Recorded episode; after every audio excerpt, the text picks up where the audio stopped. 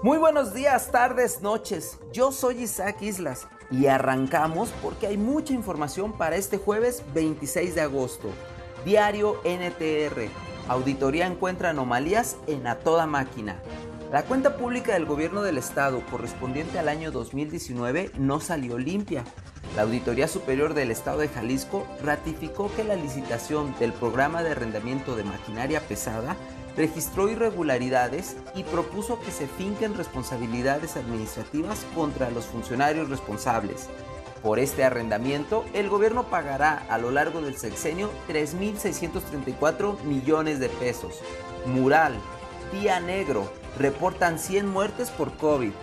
Esta es la cifra máxima reportada durante la llamada tercera ola y se da a escasos días del regreso presencial a las aulas. De acuerdo con datos federales, del 1 al 25 de agosto, Jalisco presenta un promedio de 50 muertes diarias y un acumulado de 14.234 víctimas mortales de coronavirus desde el 24 de marzo del año pasado que se confirmó el primer deceso.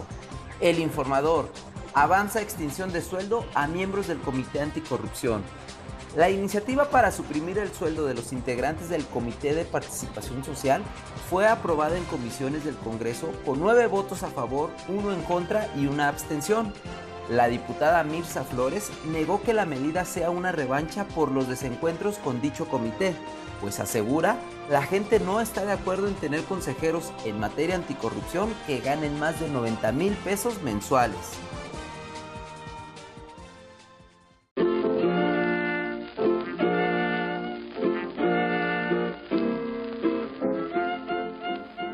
Trascendidos en redes sociales.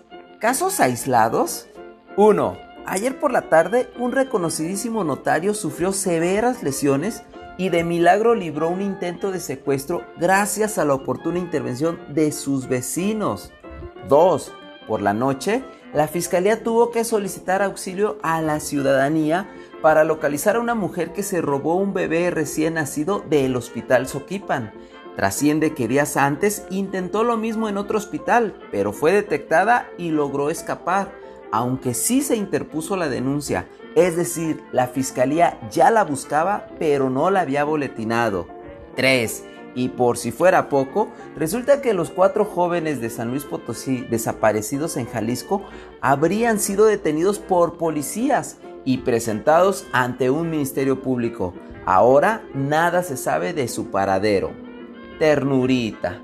Que dice el fiscal que el haber tomado por asalto el campamento de resistencia Huentitán a altas horas de la madrugada fue con el afán de proteger la integridad de los niños que realizan actividades de esparcimiento durante el día en ese lugar, y los malpensados creyendo que se trataba de un madruguete como marcan los cánones de la teoría del shock, como pan caliente.